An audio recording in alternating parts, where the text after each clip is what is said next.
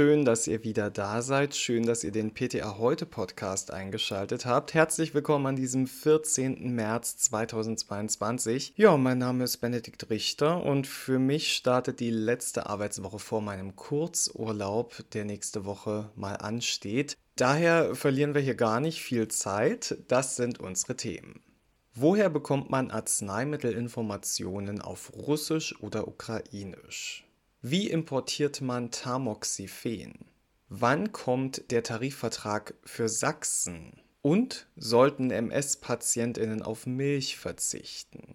Ich war am Samstag arbeiten und mir fiel auf, dass auch wir jetzt zunehmend Menschen aus der Ukraine als Patientinnen in der Apotheke haben. Und in den Fällen, die ich bisher hatte, war es so, dass die Kommunikation eher schwierig war, denn weder Deutsch noch Englisch wurden wirklich gesprochen. Ja, Ukrainisch beherrsche ich überraschenderweise nicht und Russisch hatte ich nur ein Jahr in der Schule, das reicht definitiv auch nicht aus. Zum Glück spricht meine Kollegin fließend Russisch und konnte mir aus der Patsche helfen, denn gut beraten müssen wir in der Apotheke. Medizinische Aufklärung ist ein großes Thema, denn viele der Geflüchteten werden in ihrer Muttersprache einfach wesentlich besser erreicht. Aber nicht nur medizinische Infos müssen geteilt werden, auch rechtliche Informationen. Die EU-Mitgliedstaaten haben sich ja darauf geeinigt, Kriegsflüchtlinge schnell und unkompliziert in die EU aufzunehmen. Alle aus der Ukraine Geflüchteten erhalten mindestens ein Jahr Schutz in der EU ohne Asylverfahren und eine Arbeitserlaubnis, Krankenversicherung und Zugang zu Bildung und Sozialhilfe. All das muss aber auch kommuniziert werden. Und auf den behördlichen Seiten gibt es aktuell noch kaum Informationen auf Ukrainisch. Das Rechercheportal MedWatch hat dieses Problem erkannt und möchte wichtige Gesundheitsinformationen teilen, auch auf Ukrainisch. Das Team hat per Twitter und Facebook nach Übersetzern mit medizinischem Hintergrund gesucht. Mehr als 200 Menschen hätten sich daraufhin gemeldet bisher, Tendenz steigend. Unter den Helfern sind Ärztinnen, Apothekerinnen, PTA und Medizinstudierende. Außerdem sollen die Gesundheitsinformationen unter anderem zu Corona und zur Corona-Impfung mit Ärzte der Welt und auch mit der Caritas geteilt werden, um vielen Menschen den Zugang zu ermöglichen. Und es ist sogar so, dass die MitarbeiterInnen von MedWatch in Kontakt zu UkrainerInnen sind, die demnächst nach Deutschland kommen wollen und helfen ihnen, alle Informationen zu bekommen.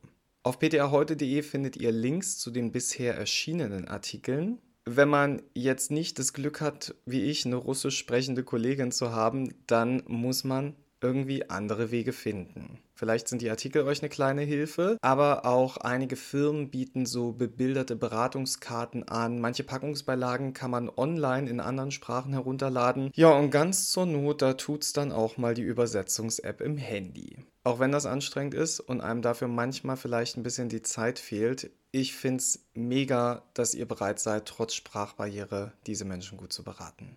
Apropos Beratung. Kein anderes Arzneimittel fordert uns im Handverkauf und unsere PKA am Telefon gerade so sehr wie Tamoxifen und Nachfragen dazu. Über den Lieferengpass haben wir ja vor einigen Wochen schon gesprochen. Jetzt scheint eine Lösung in Sicht zu sein. Die Lösung sind Importe. Hä? Importe? Ja, richtig. Arzneimittelimporte sind nicht so ohne weiteres erlaubt in Deutschland. Paragraph 73 Absatz 3 im Arzneimittelgesetz sieht allerdings ein paar Ausnahmen vor. Mitte Februar hat das BMG offiziell den Versorgungsmangel nach 79 Absatz 5 Arzneimittelgesetz für Tamoxifen erklärt und dieser Schritt war nötig, um Tamoxifen aus dem Ausland zu importieren. Laut dem BfArM wurde der Import von mehr als 5 Millionen 20 Milligramm Tabletten zugelassen. Laut BfArM sind diese bereits im Markt angekommen bzw. werden bis zum 15. März 2022 in den Verkehr gebracht.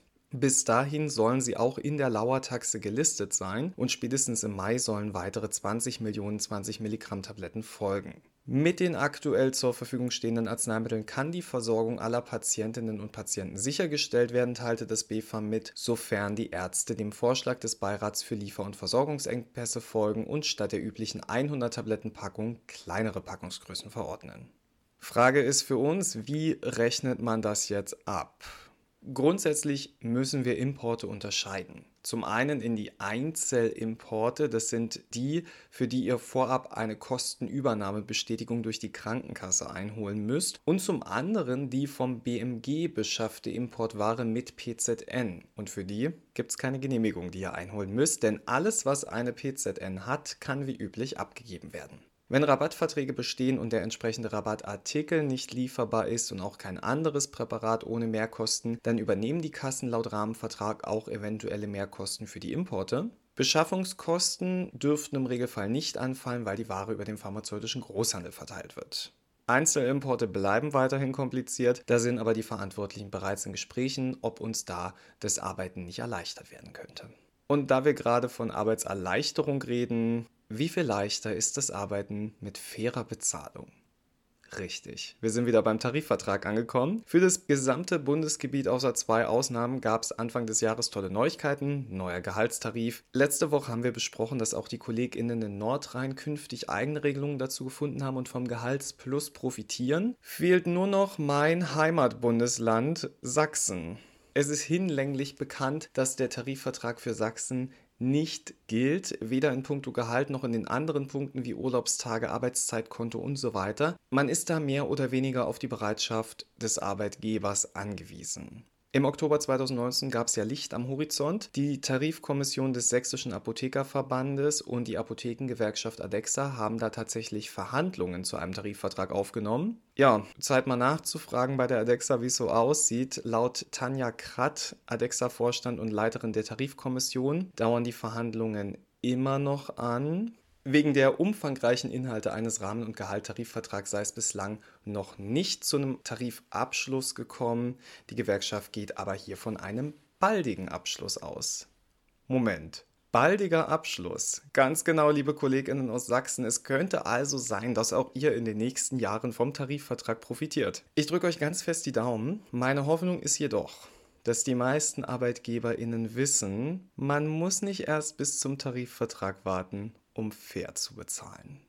Und zum Schluss sprechen wir mal über ein Thema, das für unsere Beratung vielleicht relevant sein könnte. Kuhmilch. Kuhmilch ist bei uns in Berlin ein bisschen out. Hier pflegen viele Menschen einen veganen Lebensstil und können es nicht mit ihrem Verständnis von Tierwohl vereinen oder sehen gesundheitliche Bedenken. In fast jedem Café bekommt man mittlerweile Milchalternativen angeboten. Ja, sprechen wir mal über Kuhmilch. Ein Eiweiß aus Kuhmilch ähnelt Strukturen von Myelin. Myelin ist die Isolierschicht im zentralen Nervensystem, die bei Menschen mit multipler Sklerose zerstört wird. Daher stellt sich die Frage, ob MS-PatientInnen vielleicht bei Kuhmilch ein bisschen aufpassen sollten. Dazu muss man wissen, die Ursachen von Multipler Sklerose sind bis heute nicht ausreichend geklärt. Fakt ist, dass es eine Krankheit ist, bei der Nervenfasern im ZNS demyelinisieren. Diese Nervenfasern verlieren also ihre Myelinscheide und dadurch ihre Funktionsfähigkeit. Als Entstehungsfaktoren werden viele Dinge diskutiert, genetische wie auch Umweltfaktoren, unzureichende Sonneneinstrahlung, Rauchen, Ernährung und Infektionen mit dem Epstein-Barr-Virus. All das kann die immunologische Selbsttoleranz gegenüber Bestandteilen des Myelins stören und bedingen, ob eine MS überhaupt ausgelöst wird und wie sie verläuft. Auch spannend finde ich, dass das Darmmikrobiom als mögliche Ursache in Betracht kommt, denn bestimmte Bakterienfamilien finden sich mengenmäßig weniger im Darm bei Menschen mit MS und die von ihnen produzierten kurzkettigen Fettsäuren, wie zum Beispiel Propionsäure, sind bei MS-Erkrankten ebenfalls vermindert. Und es hat sich gezeigt, dass eine Substitution dieser kurzkettigen Fettsäuren als Nahrungsergänzung die Schubrate bei Multipler Sklerose sogar verringern kann. Die Aussage, dass Kuhmilch ungesund ist, die kommt aus einigen Studien in den letzten Jahrzehnten, Zeit also, dass die mal überprüft werden. 1986 gab es die These von WissenschaftlerInnen, dass ein hoher Milchkonsum in der Kindheit, gefolgt von einem abrupten Rückgang im Jugendalter, das Auftreten von MS bei jungen Erwachsenen begünstigen könnte. Auch 1992 gab es eine Studie, die hat dann den Zusammenhang zwischen dem Verzehr von Milchprodukten in 27 Ländern weltweit und dem Auftreten von MS untersucht. Thema war dann nach dieser Studie flüssige Milch, denn Milchprodukte kamen ganz gut weg. Außerdem gab es die Theorie, dass bestimmte Strukturen des Myelins und das Milchprotein Butyrophilin sich ähneln und Antikörper gegen das Milchprotein auch auf Myelin passen. Daraus ergab sich die Theorie, dass bestimmte Inhaltsstoffe der Milch bei bestimmten Menschen eine Immunreaktion gegen Myelin auslösen können. Dazu gibt es nun neue Daten von WissenschaftlerInnen aus Bonn und Erlangen und Nürnberg. Immer wieder berichteten Menschen mit MS, dass sich ihre Symptome verschlechterten, nachdem sie Milch, Quark oder Joghurt gegessen hätten. Untersuchungsobjekt dieser Studie war Casein, das ist ebenfalls ein Protein aus Kuhmilch. Und in Experimenten mit Mäusen zeigten sich einige Schädigungen in der Myelinschicht und neurologische Störungen. Die WissenschaftlerInnen vermuteten eine fehlgeleitete Immunreaktion. Wenn sich Strukturen nämlich sehr ähneln, dann kann es sein, dass das Immunsystem sie verwechselt. Und tatsächlich zeigte sich im Tierversuch, dass die Casein-Antikörper aus dem Blutserum der immunisierten Mäuse sich auch an Zellen ablagerten, die im ZNS die Myelinscheide bilden und dort eine Immunreaktion auslösten. Antikörper gegen Kuheiweiß können sich an Myelin anlagern und die dadurch ausgelöste Immunreaktion kann das Myelin zerstören. Was bedeutet das jetzt für MS-PatientInnen? Naja, Personen, die allergisch gegen Kuhmilchcasein sind, können tatsächlich mit einem Myelinabbau rechnen und einer Verschlimmerung ihrer Symptomatik, wenn sie Kuhmilch konsumieren. Ich zitiere da gern die WissenschaftlerInnen Unsere Daten deuten darauf hin, dass Patienten mit Antikörpern gegen Rindercasein davon profitieren könnten, Milchprodukte aus ihrer Ernährung zu streichen. Übrigens arbeitet die Gruppe gerade an einem Selbsttest für die Caseinallergie. Casein kann aber auch bei gesunden Allergien auslösen und dadurch möglicherweise das Risiko für MS erhöhen. Sobald eine solche Immunantwort besteht, kann es theoretisch zu einer Kreuzreaktivität mit dem Myelin kommen, schreiben die WissenschaftlerInnen in einer Mitteilung der Universität Bonn. Das heißt jetzt aber nicht, dass jeder mit einer Caseinüberempfindlichkeit auch an MS erkranken wird. Aber laut Studien sind die MS-Zahlen gerade in Bevölkerungsgruppen erhöht, die viel Kuhmilch konsumieren. Ja, da bleibe ich dann wohl doch lieber bei meiner Hafermilch im Cappuccino. Und da wir gerade davon sprechen, ich würde jetzt mal die Aufnahme beenden und mir einen Kaffee machen. Aber vorher habe ich noch einen Gewinnspieltipp für euch, denn PTA heute verlost fünfmal ein Ticket für den PTA heute E-Kongress im Rahmen der Interfarm Online am 26. März 2022. Ihr müsst uns dafür gar nicht viel geben.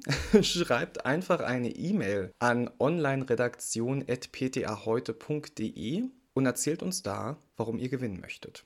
Das kriegt ihr hin, oder? Teilnahmeberechtigt sind nur Angehörige der Heilberufe sowie Apothekenpersonal. Der Rechtsweg ist ausgeschlossen. Die Gewinner werden schriftlich benachrichtigt. Eine Barauszahlung des Gewinns ist nicht möglich. Und das Gewinnspiel ist eine befristete Aktion vom 8.3.22 bis zum 18.3.22, 23 Uhr 59, keine Minute später. Die vollständigen Teilnahmebedingungen findet ihr auf ptaheute.de. Ich sag viel Glück. Und euch wünsche ich schon mal einen tollen Start in diese neue Woche und danke euch fürs Zuhören. Meinen kleinen Urlaubstrip beginne ich übrigens nächste Woche erst nach der Podcastaufnahme. Wir könnten uns also nächste Woche wieder hören, wenn ihr mögt. Ich werde auf jeden Fall da sein. Bis dahin, gehabt euch wohl.